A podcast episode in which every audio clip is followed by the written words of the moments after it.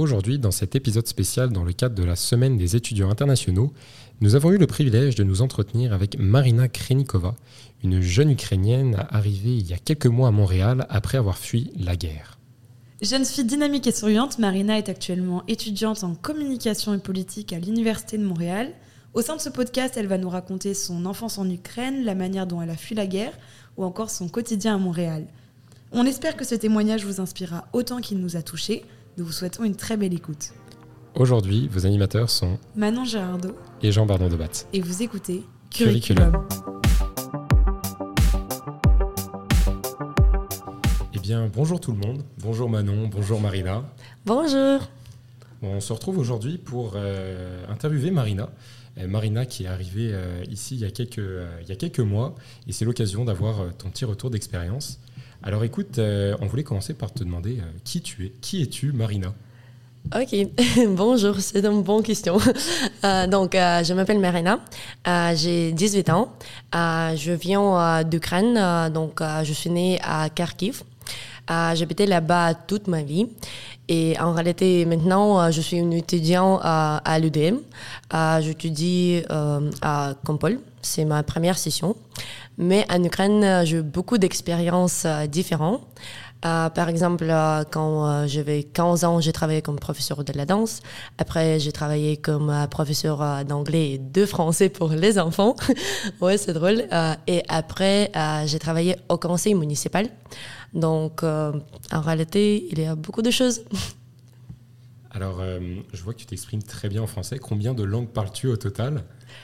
Ok. En réalité, euh, je préfère euh, dire que 5 euh, parce que mon, ma langue natale, c'est russe, ukrainien. Après, c'est l'anglais. Après, c'est le français. Et après, c'est l'espagnol. mais l'espagnol, je dois étudier un peu plus. mais en général, 5. Et parce que du coup, ce que tu as oublié de préciser peut-être, c'est que tu as que 18 ans. Ouais, euh, j'ai 18 ans. Ok, c'est ça. Et du coup, est-ce que tu peux nous raconter, parce que tu dis que tu avais fait partie du conseil municipal, quels sont les projets que tu as menés au sein du conseil municipal quand tu étais jeune, du coup, parce que tu avais 16 ans, 17 ans, ce qui est très jeune Est-ce que tu peux nous parler un peu des projets que tu as faits oui, bien sûr. Donc, en réalité, euh, pourquoi j'ai travaillé au conseil municipal, euh, c'est parce que au début, j'ai travaillé euh, dans le conseil de jeunesse à Kharkiv. c'est une grande organisation bénévole. dans notre équipe, il y avait plus que 100 personnes. Et en réalité, on a travaillé là-bas, on a fait les projets différents avec le conseil municipal, mais c'était l'organisation bénévole, donc il n'y avait pas le salaire. Donc, j'ai travaillé là-bas pendant une année et demie. Euh, mon euh, projet plus grand là-bas, c'était le phare d'Haïti. Euh, donc, j'étais comme project manager. on a fait ce projet pour les étudiants à Kharkiv. on a organisé le phare avec les compagnies dans le domaine technologie. Il y avait plus que 40 compagnies différentes. Et le but de ce projet, c'était que tous les étudiants, ils pouvaient trouver un emploi dans ce domaine-là pendant toute la journée. Et c'était vraiment une cool expérience parce qu'il euh, il y avait beaucoup de visiteurs, euh, plus que 5000 euh, visiteurs. C'était dans le parc national à Kharkiv. Et après ce projet, j'ai j'ai commencé à travailler au conseil municipal dans, dans l'équipe de Grande grant trading. Euh, donc, en réalité, c'est quoi ça? Euh, euh, grant trading, c'est quand on fait les projets différents. Après, on a envoyé ces projets comme application dans les fonds internationaux. Et après, si le projet est vraiment bon, donc on reçoit l'argent pour impliquer ce projet à Kharkiv. Et les domaines, il y avait vraiment différents euh, demain. Euh, par exemple, une fois, on a fait euh, le théâtre euh, pour les enfants pour les enfants avec handicap et parfois on a juste fait quelques projets dans l'école comme Repair Works. ouais, c'est comme ça. C'est très très impressionnant. Est-ce que tu peux nous raconter un peu qu'est-ce qui t'a donné le goût de t'impliquer aussi jeune? C'est quoi qui t'a donné le, la motivation pour te lancer dans ces projets en étant âgé de 15-16 ans Ouais, en réalité, euh, pour moi, euh, quelque chose de la plus important dans ma vie, c'est toujours euh, se développer. Et dans cette moyenne, c'était vraiment intéressant pour moi de participer dans les projets différents. Et c'est trop cool que tu peux avoir quelques connaissances pratiques, pas théoriques. Et c'était vraiment très intéressant pour moi toujours. Ah, donc, j'ai travaillé là-bas et ici, quand je suis arrivée au Canada, j'ai aussi eu trois emplois différents. Donc, c'est juste le but de ma vie. Et est-ce que tu as d'autres sujets après qui t'intéressent dans la vie? Est-ce que tu as des passions à côté? Ouais, en réalité, je pense qu'il y a trois, euh, mais je veux dire deux. euh, première, euh, c'est danse. Ah, donc, euh, j'ai fait de la danse pendant dix ans et je danse toujours. Donc, c'est trop cool. Et aussi, c'est neurographics. Donc, en réalité, c'est quand tu dessines avec, comme en dessin, mm-hmm. tu fais une méditation. Et le but de ces dessins, c'est que m'a changé tes pensées et c'est vraiment intéressant aussi. Et quel type de danse tu fais? Oh, euh, les danses, il y a beaucoup de choses. Euh, donc, en réalité, c'est les danses modernes comme euh, hip-hop, house, jazz funk, locken, gvaken, high heels, tout. Je vous ferai une démonstration à la fin. ouais, ouais. du, coup, tu as eu 18 ans cette année, en janvier, si je dis pas de bêtises. oui, oui. C'est ça oui.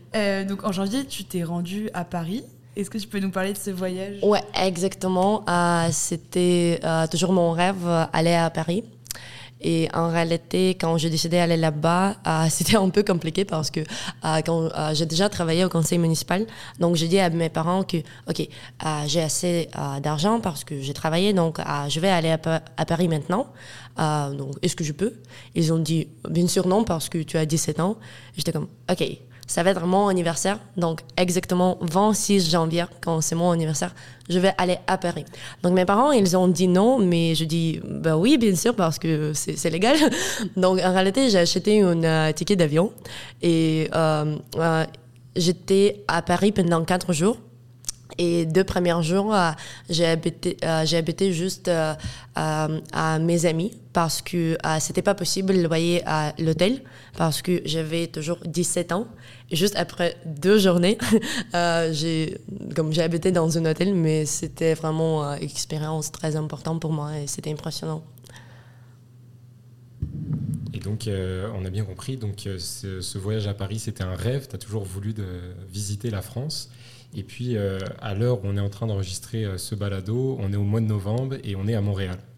Il s'est passé quelques petites choses depuis euh, ce voyage à Paris au mois de janvier. Est-ce que tu peux nous raconter un petit peu ce qui s'est passé finalement? Ok. donc, on va parler de la guerre. mais en réalité, ouais, je pense que c'est quelque chose d'important pour savoir pour tout le monde. donc, j'étais à Kharkiv quand toute la situation a commencé. Euh, j'étais dans mon appartement avec euh, ma famille. Euh, et en réalité, c'était 5 heures du matin, donc je me suis réveillée juste parce que c'était ma meilleure amie qui m'appelait. Et j'étais vraiment fraîchée parce que j'ai dormi. j'ai pensé qu'il m'a, il toujours m'a téléphoné à cause des problèmes avec son copain et like they broke up. J'étais comme, ok, ok, ok. Mais cette fois, en réalité, il m'a appelé, il m'a dit que, Marina, écoute, la guerre a commencé. J'étais comme, non, non, non, il n'y a pas de guerre. Donc, en réalité, c'est ton copain. Donc, rien de sérieux. Euh, mes premiers jours, euh, ouais, c'était vraiment difficile. Euh, parce que, il y avait beaucoup de choses, donc euh, mes parents et moi, donc on pouvait pas euh, comme décider qu'est-ce qu'on doit faire particulièrement aussi, j'ai un frère aîné. Et première journée, euh, il y avait juste une chose euh, qu'on a déjà assez, c'est qu'on va rester à Kharkiv euh, au minimum pour deux semaines, parce que c'était pas possible quitter notre ville et, quitter l'Ukraine en général, parce qu'il y, avait beaucoup de gens. Et par exemple, moi, j'ai habité à un sixième étage dans un appartement. Et euh, dans une fenêtre, on peut voir euh, comme les situations dans les roues. Il y avait vraiment comme millions de voitures, vraiment millions, milliards, je sais pas, beaucoup de voitures. Euh, et c'était juste comme ligne pour quitter le pays. Et bien sûr, mon père, il a dit que c'est pas possible parce que on juste, on, juste va perdre le temps. c'est parce qu'en première journée, on a décidé comme déménager dans notre maison à la campagne. Mais en réalité, c'est pas à la campagne, c'est juste parce que c'est on dit comme ça en français, mais en réalité, c'est juste euh, une petite maison à côté de notre appartement, donc c'est 10 minutes de différence. Hum, mais euh, pourquoi on a décidé de faire comme ça? Parce que euh, comme le, euh, gouvernement, ils ont dit qu'il y a quelques règles euh, pendant la guerre. Et première, c'était que tu peux pas rester dans les étages comme hôte, donc tu dois juste habiter dans les maisons et à côté de la rue. Et donc, on a choisi de faire ça. Mais je peux dire que la chose vraiment très importante, c'est que quand c'est la guerre, il n'y avait pas les règles et c'est toujours toi qui dois prendre toutes les responsabilités et toutes les décisions parce que personne ne sait euh, qu'est-ce que tu dois faire. Vraiment personne. Euh, parce que après, donc euh, maintenant quand je suis à Montréal, je peux dire que la seule décision qui était correcte, c'était rester dans notre appartement à sixième étage. Parce que finalement, notre maison à la campagne s'était bombardée la maison de ma grand-mère, euh, bombardé. Et c'est juste notre appartement, au sixième étage. Euh, tout va bien pour notre appartement. Donc, ouais, il n'y a pas de règles. Parce que c'est ça, pour repréciser aussi pour euh, nos auditeurs, en termes géographiques, Kharkiv, on est bien à l'est de l'Ukraine, on est quand même très proche de la frontière. Ça a pu jouer aussi dans les, dans les décisions que vous avez dû apprendre avec, avec votre famille Ouais, en réalité, oui, parce que à Kharkiv, euh, donc, euh, c'est vraiment une grande ville. Il y a plus que 2 millions d'habitants. Et c'est juste 30 km de la Russie. Et donc, situation c'était vraiment difficile tout le temps. Et c'est encore difficile, euh, malheureusement. mais pour nous, pourquoi je dis que c'est vraiment important à prendre les décisions soi-même? Parce que donc j'étais là-bas pendant un mois. Et après, euh, pourquoi j'ai quitté le pays, c'est parce que euh, il y avait un euh, jour quand ils ont bombardé juste le bâtiment à côté de notre appartement. Et mes amis qui habitent à Londres, en Angleterre, ils m'ont dit que vas-y Marina, tu peux déménager, tu peux habiter avec nous. J'étais comme j'arrive, j'arrive, demain, demain je vais être chez vous. Euh, mais euh, bien sûr, c'est que je pensais, mais c'était vraiment difficile de prendre les décisions avec euh, toute notre famille. Et c'était mon père, et je pense que qu'il est une personne vraiment très intelligente parce qu'il a dit que chacun va prendre les décisions soi-même. Parce que si quelqu'un veut partir, c'est normal. Si quelqu'un veut rester, c'est aussi normal. Mais c'est toujours important que c'est toi qui dois prendre les décisions. Parce que euh, si mes parents euh, voulaient dire que, OK, tu dois partir euh, à, l'extérieur ou dans un autre pays, en réalité, oui, donc c'est logique. Mais tu peux pas être sûr qu'est-ce qu'il va passer après. Et tu peux vraiment euh, mourir euh, dans ton route. C'est vraiment possible. Il y avait beaucoup de situations comme ça. Et mm, donc, c'est pour ça, ça doit être ta responsabilité. Ah, donc, euh, j'ai pris la décision. Ah, j'ai dit que, OK, je vais à Londres. Et en réalité, quand j'étais en train en Ukraine, c'était l'université de Montréal qu'ils ont dit que j'étais finalement acceptée pour un échange ils ont dit que je dois aller à Varsovie pour faire le visa euh, canadien. Donc j'appelais à ma mère et j'ai dit que oh salut ça va? En réalité tu sais quoi? Donc euh, je vais pas à Londres je vais au Canada. Il était comme quoi? Tu vas où? J'étais comme en réalité je pense qu'il n'y a pas de différence parce que parfois euh, les Ukrainiens ils disent qu'ils veulent pas aller au Canada parce que c'est très loin. Mais moi je comprends pas ça parce que pour moi quand tu quittes ta pays donc tu as déjà quitté et en réalité c'est tout. Donc tu peux être en Europe, au Canada, donc il n'y a pas de différence. Et est-ce que tu peux nous parler d'une journée à peu près type enfin, Comment t'occupais tes journées pendant les, le premier mois de la guerre où tu étais euh, en famille en Ukraine? Qu'est-ce que vous faisiez la journée? Ok, donc en réalité, la première journée, c'était vraiment différent des autres journées. Euh, mais première, euh, donc on a, mm, on a choisi tous les vêtements importants, etc. parce que les règles, c'est que tu dois avoir euh, une sac avec toutes les choses importantes. Euh, parce que après tu sais tu sais pas s'il y a comme assez de place dans le train ou dans les voitures ou peut-être tu dois courir. Donc ça dépend vraiment de situation. C'est pourquoi c'est la règle tu peux avoir juste une maximum deux sacs. Et c'est vraiment pas beaucoup de choses. Et donc moi j'ai eu cinq minutes pour décider qu'est-ce que je dois apporter avec moi. Et en réalité, c'est vraiment un bon exercice parce que tu as cinq minutes pour comprendre qu'est-ce qui est vraiment important pour toi dans ta vie. Donc, je peux dire que c'est toujours, euh, bien sûr, euh, la documentation, les argent, les argents, comme les vêtements chauds. Mais après, tu dois toujours apporter quelques petits trucs importants pour toi. Par exemple, moi, j'ai pris mon livre en anglais que j'ai écrit quand j'avais 14 ans. C'était mon projet à l'école. Et j'ai pris je sais pas comment on dit ça, mais quelque chose musical. que j'ai... boîte à musique. Ouais, boîte à musique, merci beaucoup. Euh, ouais, euh, je l'ai acheté quand j'étais à Paris, donc c'était, c'était important pour moi. Et je peux dire que oui, tu dois apporter vraiment euh, quelque chose qui est important pour toi parce que après, donc, c'est tes souvenirs. Et la dernière chose que j'ai apporté, c'était euh, les photographes de mes amis, de mes parents, etc. Euh, désolée, c'était quoi la question? Comment vous occupiez vos journées? Qu'est-ce que vous faisiez? Ouais, donc euh, on, a, on a fait euh, les sacs comme ça.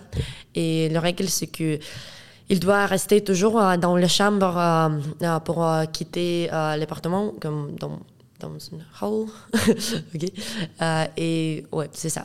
Et après, il y a autre règle, c'est que tu peux dormir quand il y a deux murs euh, différent parce que euh, s'il y a like rocket on a pas de podcast anglais-français.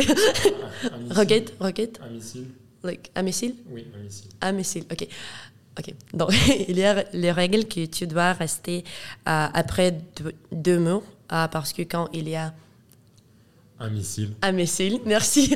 Euh, parce, qu'il y a, euh, quand il y a un missile, euh, donc il y a plus de chances que tu es vivant s'il y a deux murs. dans notre appartement, le problème c'était que on a beaucoup de fenêtres. Et c'est pourquoi donc, toute la famille a déménagé dans le salon. On a, on a dormi là-bas ensemble parce que ça prend pas beaucoup de temps pour quitter l'appartement. Ah, donc, euh, nous avons dormi là-bas ensemble. Euh, c'était drôle, mais c'était compliqué aussi parce que, d'une part, donc, euh, nous sommes vraiment très proches. D'autre part, d'autre part c'est vraiment important d'avoir ton propre espace. Et j'étais comme, OK, OK, peut-être c'est assez pour moi. ouais, donc, nous avons dormi là-bas. Et parfois, ma mère et moi, on a dormi euh, dans les dernières chambres euh, parce que c'était plus, plus calme là-bas. Ouais, euh, mais c'était vraiment difficile parce que chaque fois, je me souviens que c'était comme deux heures après deux heures et quatre heures du matin, quand tu juste dors et après tu dois comme littéralement courir parce qu'il y a euh, quelques explosions ou quelque chose comme ça et tu as vraiment comme 10 secondes pour euh, euh, courir, pour penser qu'est-ce que tu dois faire juste pour être vivre. ouais, donc je peux dire que c'est vraiment important à courir très rapide. ouais, sport c'est important. Et puis, tu nous disais que euh, effectivement, il y avait le choix de la maison de campagne. Vous avez ensuite décidé de rester dans l'appartement. Euh, J'imagine que quand on reste autant de semaines, voire même quelques mois dans un même bâtiment, il doit y avoir des liens qui se nouent avec les voisins, non? On, apprend aussi à se connaître. Comment ça s'est passé ça? Ouais, en réalité, euh, c'est le truc très important parce que euh, donc, première journée, on était dans la maison de campagne, mais euh, après, ma mère, elle a dit qu'elle ne voulait pas rester là-bas parce que c'est un peu froid là-bas et c'est pas très confortable. Donc, on a décidé qu'on va habiter dans notre appartement. Euh, je suis d'accord avec elle parce que c'est vraiment mieux. et c'était la première fois dans ma vie quand j'ai vu mes voisins et voisines ah, parce que vraiment, je l'ai jamais vu et c'était la première fois. On a passé beaucoup de temps ensemble parce qu'en réalité, donc, euh, tout le monde euh, reste euh, chez eux. Mais quand les situations sont vraiment difficiles, on a juste pris notre sac à dos et nous sommes allés dans deuxième étage, au deuxième étage pour rester là-bas. En réalité, il n'y a pas de sens pour faire ça parce que ça va être pas aidé. Euh, mais on a toujours fait ça juste parce que c'est euh, plus facile que euh, pour sentir mieux, parce que tu penses que tu as changé quelque chose, donc les situations vont être mieux. Mais en réalité, non. parce que pendant la guerre, il y a seulement une place où c'est vraiment pas dangereux. donc c'est dans le métro. Et à Kharkiv, euh, il y a beaucoup de stations de métro et c'est vraiment pas dangereux là-bas. Euh, mais tu peux pas rester là-bas plus que 2-3 jours, je sais pas, parce qu'il n'y a pas de euh, douche, il n'y a pas de chargeur, etc. Ouais. disais que tu as dû partir à Varsovie pour aller faire ton visa. Est-ce que tu peux nous raconter du coup le chemin, comment ça s'est passé, comment tu as pris la décision de partir et le jour du départ Oh, ok. le jour de départ, c'est le mauvais jour dans ma vie parce que hum, en réalité, vraiment, la guerre, c'est vraiment pas bon. Mais par exemple, quand tu es là, donc tu penses que, ok, peut-être euh, peut-être ça va être euh, mon dernier euh, jour, mais ok, ok. J'ai déjà profité ma life, c'est normal. mais c'est vraiment difficile à comprendre que tu veux partir et tu sais pas si tu vas voir tes parents, ta famille. Et c'est pour ça c'est vraiment important à parler bien avec toutes tes amis, avec toute personne, parce que tu sais jamais qu'est-ce qu'il va passer demain. Donc, euh, euh, moi, euh, mon, mon, hobby, c'est que j'écris les poèmes en russe, en ukrainien, beaucoup. Et ce jour-là, donc, j'écris un grand poème. Et mm, il y a beaucoup de likes sur Instagram. Mais c'est, ouais, parce que vraiment, chaque fois, quand tu as beaucoup de sentiments, tu peux écrire beaucoup. Et euh, c'était euh, vraiment difficile pour moi parce que euh, pour mon frère, la dernière fois quand je l'ai vu, c'était dans notre appartement. je lui dis bye bye là-bas. Après, c'était mon père qui, qui était avec moi dans la maison dans autre maison juste pour chercher les vêtements. Et après, c'était ma, grand, c'était ma mère qui était avec moi hum, dans le la station de train Exactement. La gare. ouais, dans la gare. Euh, mais euh, par exemple, ma grand-mère, euh, je ne l'ai jamais vue pendant toute la gare. Et c'était vraiment difficile parce que j'ai compris que, OK, donc je me demandais, c'était quel jour quand je l'ai vue dernière fois? Est-ce que je fais tout vraiment bien? Est-ce que j'ai parlé avec elle bien? Est-ce que je dis que je l'aime? Donc, c'est vraiment important de connaître toutes les choses comme ça. Donc, euh, j'étais en train. Après, euh, il y avait beaucoup de monde. Euh, la situation, c'était mieux qu'au début. mais toujours, donc, dans un espace, il y avait comme huit personnes. Il y avait les animaux, les chats, les chiens, les petits enfants. il y avait tout le monde. Et pour moi, donc, j'avais pas assez euh, de nourriture parce que ma mère, elle m'a cuisiné quelque chose, mais euh, quand je dis, tu peux pas apporter beaucoup de choses. Et c'était vraiment première fois dans ma vie, euh, quand je me suis réveillée, j'ai compris que je veux manger et vraiment, il n'y a rien. Donc, tu peux pas acheter, même si tu as l'argent, parce que c'est juste les situations comme ça. J'étais comme, non, non, non, c'est pas possible. Je veux manger, je veux juste manger. Mais en réalité, c'était pas possible de manger. Euh, donc, euh, oui. Et après, j'étais à, à c'est autre ville en Ukraine, comme de l'autre partie, c'est à côté de, de Pologne. Là-bas, j'ai resté pendant deux jours chez mes amis. Et j'étais vraiment choquée parce que dans, euh, cette, euh, dans, son, euh, dans cette partie-là, en Ukraine, c'est vraiment impressionnant parce qu'il y avait juste la vie normale. Et j'ai compris que les gens, en réalité, ils ne comprennent pas c'est quoi les guerres. Parce que comme les gens d'autres pays, ils ne comprennent pas, OK, mais même les Ukrainiens qui habitent dans les autres parties, donc, ils ne comprennent pas. Et d'une part, c'est vraiment cool qu'ils ne comprennent pas parce que c'est une mauvaise expérience. Mais j'étais choquée parce que c'est. Comment c'est possible? Euh, et j'étais trop contente pour euh, rester là-bas pendant deux jours parce que j'ai fait toutes mes affaires, j'ai ouvert comme euh, compte bancaire, etc. Et c'était vraiment cool pour voir mes amis parce que pendant tout le mois à Kharkiv, j'ai vu seulement mes parents et mon, mon frère. oui. Après, j'étais en Pologne, mais premièrement, comme j'étais en Ukraine, après, j'étais à Slovaquie. Et après, j'étais en Pologne parce que c'était pas possible d'aller à Varsovie directement parce qu'il y avait beaucoup de gens. Euh, donc, c'était vraiment difficile. Euh, donc, euh, pendant deux, trois jours, je suis allée à Varsovie.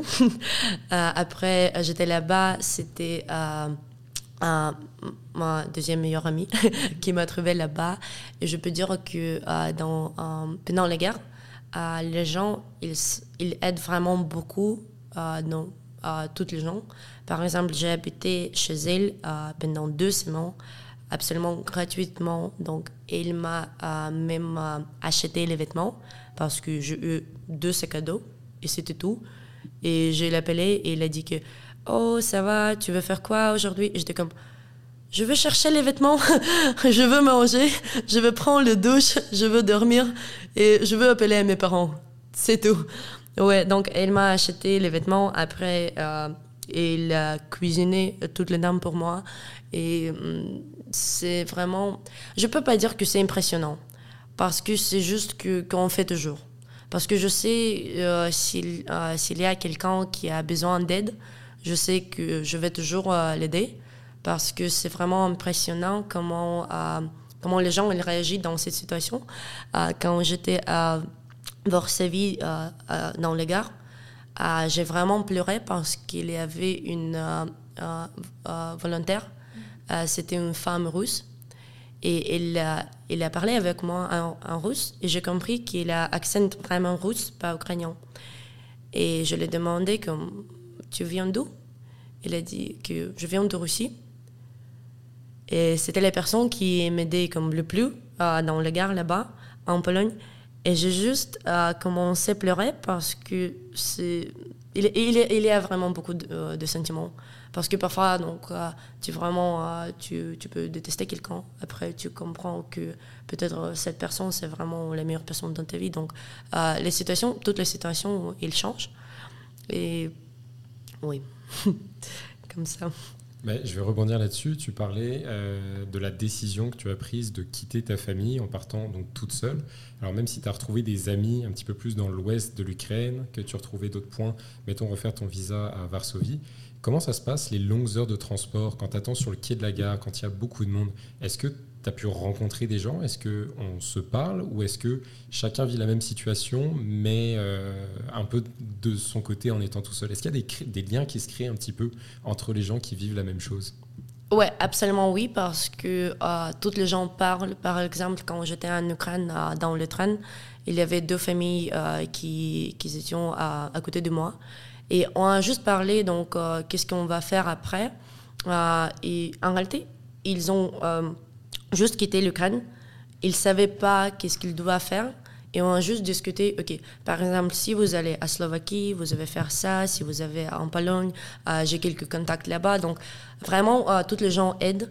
Par exemple, quand j'étais en Pologne, euh, donc, euh, nous avons mangé avec autre famille juste parce que on partage toujours la nourriture, les vêtements. Par exemple, j'ai resté avec quelques enfants quand les femmes, ils, ils sont allés à la toilette ou je sais pas où, et j'ai resté avec leurs enfants. Et c'est juste que tu fais, tu dois faire confiance à les autres parce que moi, par exemple, je juste euh, pouvais euh, mettre mes sacs à dos et aller dans les autres endroits. Et je savais que d'une part, je, je suis sûre, je suis presque sûre que tout va bien, même si je ne connais pas les gens. Et deuxièmement, tu juste comprends que, OK, c'est la guerre. Donc, en réalité, tu as déjà perdu tout. Et si, euh, donc, j'ai pensé que, OK, si je vais perdre mes sacs à dos, en réalité, il n'y a pas beaucoup de différence, ok? Donc, c'est ça. Non, mais les gens, vraiment, ils aident beaucoup euh, à l'Europe, en Ukraine, au Canada, donc toujours. Tu as été ultra courageuse quand même de ce périple qui était déjà long. Mais en plus de ça, avant d'arriver au Canada, tu t'es retrouvée en France pendant plusieurs semaines. Oui. Est-ce que tu peux nous expliquer pourquoi? Qu'est-ce qui s'est passé? Tu t'es retournée à Paris Oui. Euh, oui. mais pas pour les mêmes raisons cette fois. oh, mais c'était bon aussi.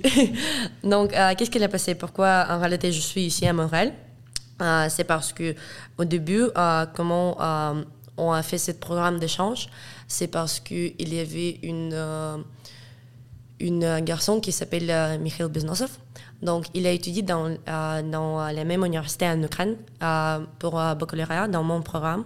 Mais après, il a fait le maîtrise à l'UDM.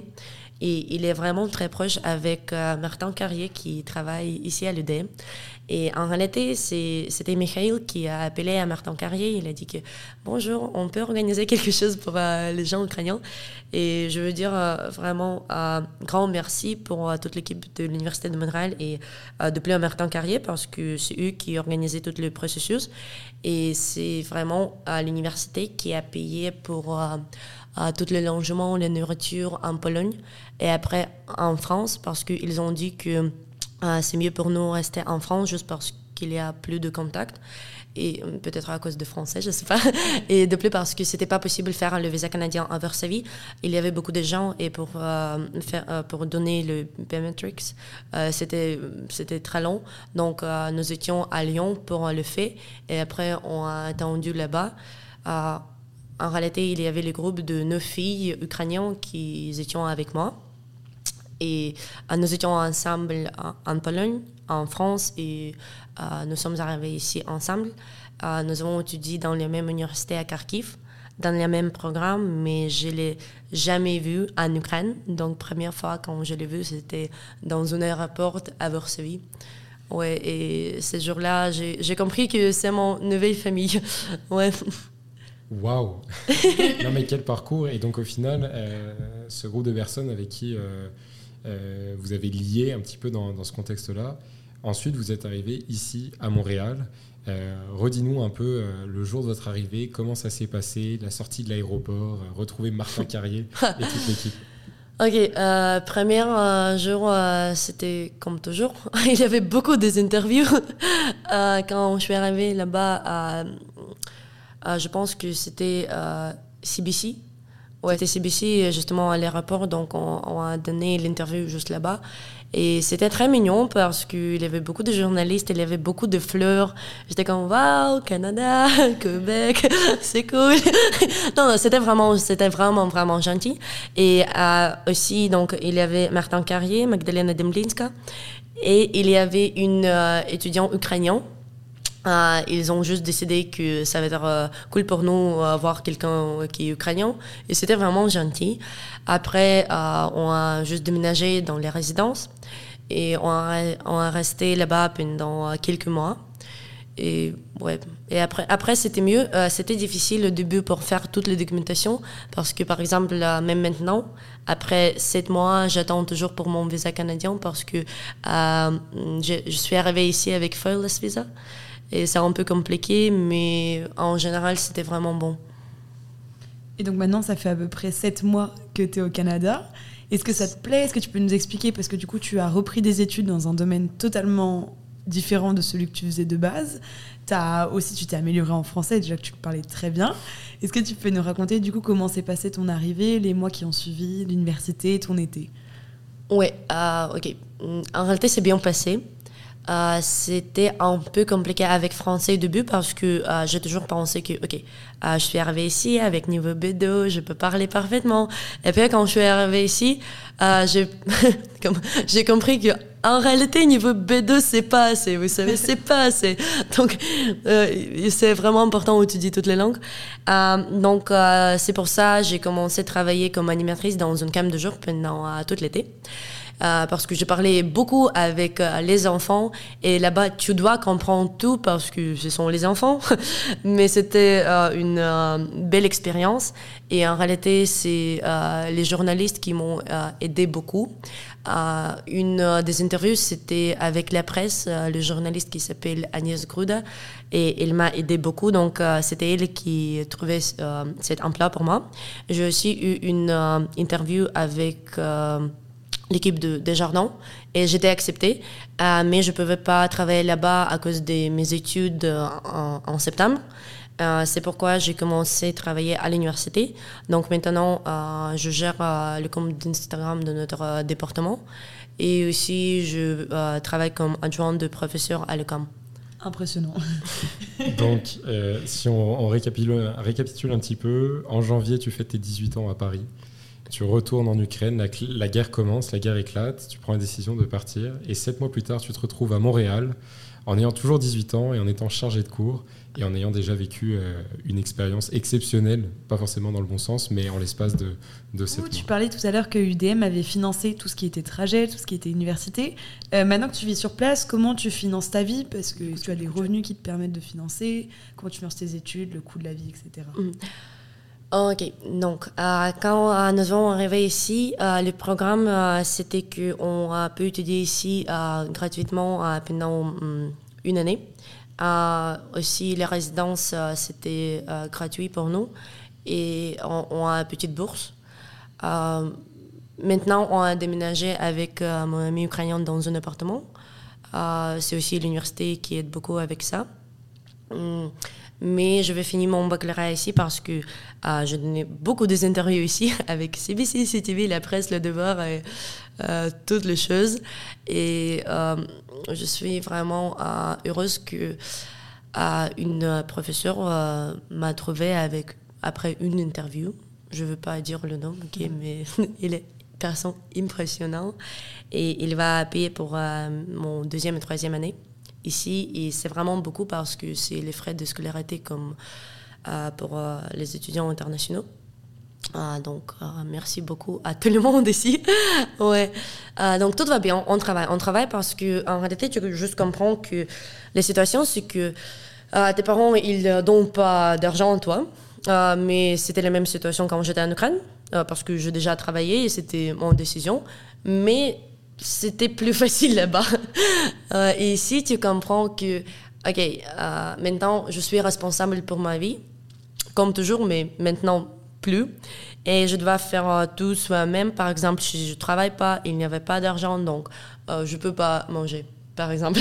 ouais, c'est les trucs de base, mais c'est la vérité. Et tu dois comprendre, euh, donc, euh, qu'est-ce que c'est, ce qui est vraiment important dans ta vie, donc, ce que tu vraiment veux faire, parce que c'était une mauvaise expérience, mais c'est un choix exceptionnel, parce que euh, tu commences toute ta vie au début, et tu peux choisir toute nouvelle amie, logement, profession, tout. Donc, tu peux changer tout et c'est génial. Donc, euh, j'aime bien ça vraiment. Euh, ouais. Et puis, euh, par rapport à ça, justement, tu racontais donc l'arrivée à l'aéroport, la pression des médias, des entrevues un petit peu partout, et cet aspect de la nouvelle vie. On l'a tous un petit peu vécu, nous les étudiants internationaux aussi. là, tu te retrouves donc dans un nouveau programme entouré d'autres personnes qui viennent des quatre coins du monde. Alors tout le monde n'est pas arrivé ici à cause de la guerre, heureusement d'ailleurs. Euh, mais comment ça se passe cette intégration?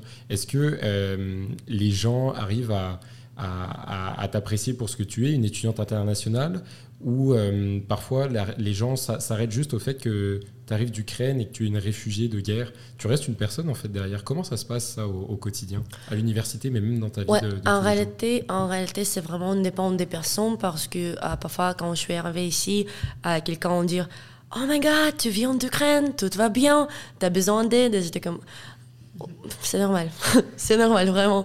Euh, parfois, euh, quelqu'un peut dire euh, juste rien parce qu'ils ne veulent pas comme, le discuter, peut-être, je sais pas, ils ont peur. Donc c'est vraiment dépend de la personne. Pour moi, le truc, c'est hum, quelque chose de le plus important, c'est que je pense à toutes mes amis et toutes les gens, ils doivent comprendre que la guerre, c'est vraiment une mauvaise expérience et on doit, comme tout le monde, doit faire quelque chose euh, pour euh, arrêter toutes les guerres dans tous les mondes. C'est vraiment important. Mais pour moi, je veux, hum, je veux pas être associé avec la guerre parce que euh, je sais que avant la guerre en Ukraine, quand j'ai lu quelques informations qu'il y avait les, des personnes qui ont vécu cette expérience, la seule chose que je pensais que oh comment je peux l'aider, mais c'était tout. Donc, tu, tu jamais demandes, OK, c'est, qu'est-ce que tu aimes? Donc, euh, c'est quoi ton couleur préférée? je sais pas, tu, tu jamais, tu jamais penses de ça. Et pour moi, c'est vraiment important, euh, montre, montre que oui, c'est moi. Oui, j'ai cette expérience, mais je veux, comme je veux, je peux faire quelque chose parce que même avec euh, les interviews, quand j'étais en Ukraine, euh, j'ai donné trois ou quatre interviews euh, à l'Ukraine, mais c'était à cause euh, de mes projets que je fais. au conseil municipal. Donc, c'était à cause de mon euh, expérience professionnelle. Et ici, c'est vraiment euh, important de parler de la guerre. Mais en réalité, je fais toutes les interviews parce que j'ai vécu la guerre. Et je veux que après peut-être deux, trois années, la situation va changer. Et je vais faire beaucoup des interviews, mais à cause de mon expérience professionnelle.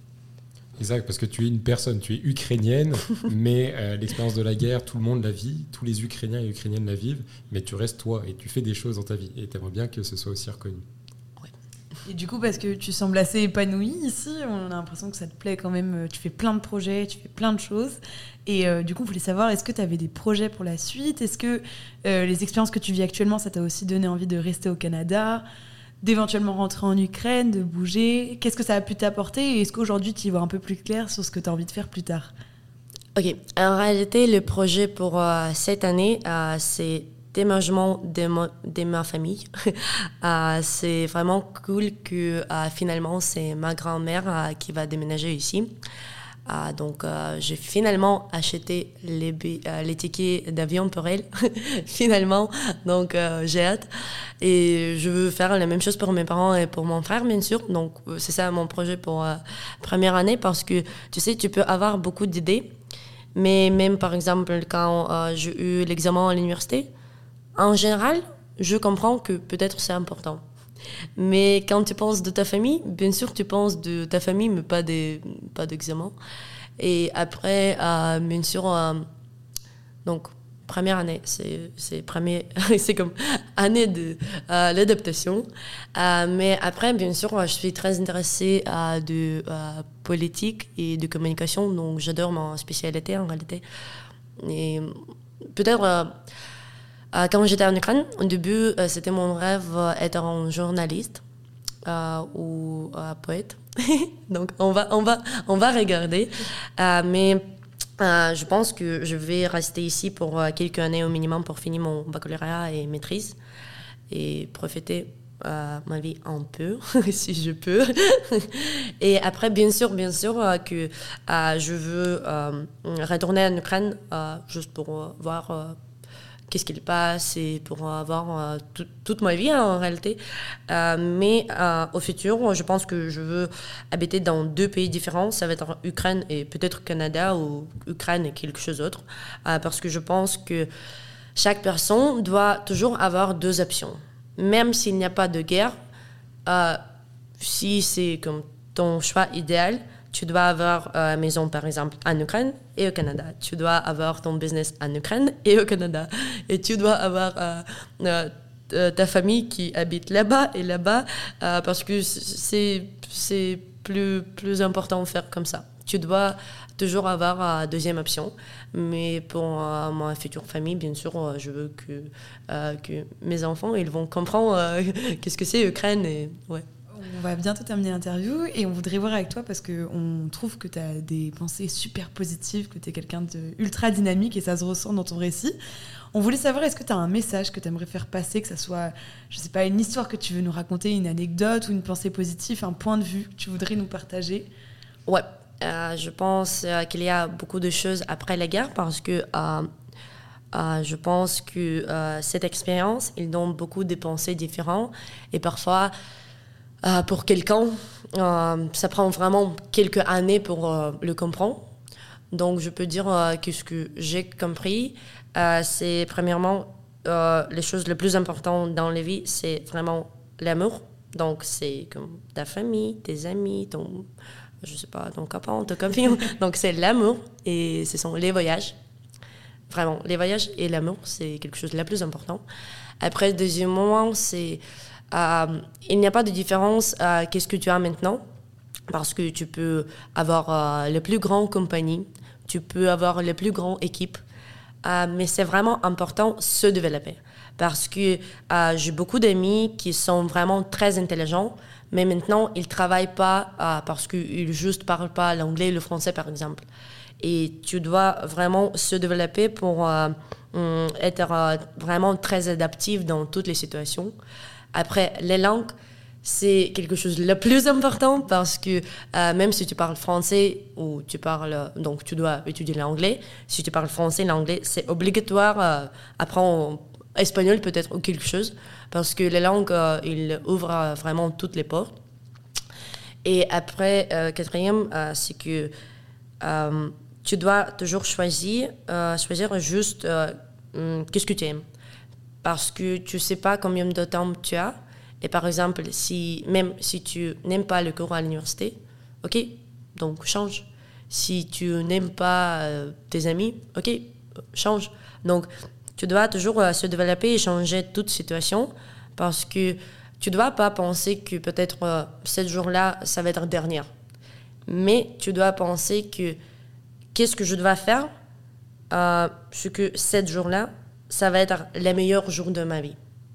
Dans le fond, on retourne le problème. C'est pas demain, c'est mon dernier jour, mais il faut que je vive chaque journée comme si c'était la dernière. Quoi? C'est genre, c'est comme si chaque jour était la dernière journée de ta vie, donc tu dois donner le meilleur si jamais tu veux atteindre tes objectifs. Non, en réalité, ça dépend parce que, euh, d'une part, oui. Mais par exemple, tu sais, quand, euh, si c'était ton euh, dernier jour, par exemple, je sais pas, exemple banal, tu veux dire quelqu'un que tu l'aimes, ouais. Mais peut-être tu comprends que dans perspective, c'est pas très logique faire ça maintenant, tu sais. Donc, je parle de ça. Donc, parfois, il y a quelques situations quand tu dois dire quelque chose ou faire quelque chose maintenant, maintenant. Mais tu dois faire euh, tout ce qui est possible pour avoir euh, le meilleur jour de ta vie maintenant. Bah, c'est une très belle fin, je pense, pour cette interview. On te remercie énormément d'être venu. Merci beaucoup de ton temps, de ta positivité et de ton dynamisme. Euh, ça s'est ressenti et j'espère que nos auditeurs et auditrices vont apprécier ça. Et on te souhaite plein de belles choses pour la suite, des, du courage pour tes futurs projets et on espère que ta famille va bientôt arriver et que vous serez tous ensemble réunis bientôt. Merci beaucoup. Merci, bonne journée.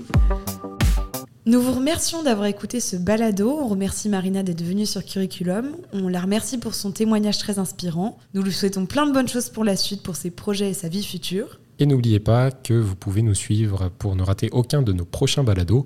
Euh, vous pouvez également nous suivre sur nos réseaux sociaux, sur Facebook, sur Instagram, Cayoum Montréal, et également sur notre site internet cayoum.info. Et on se dit à très bientôt pour un prochain épisode de Curriculum.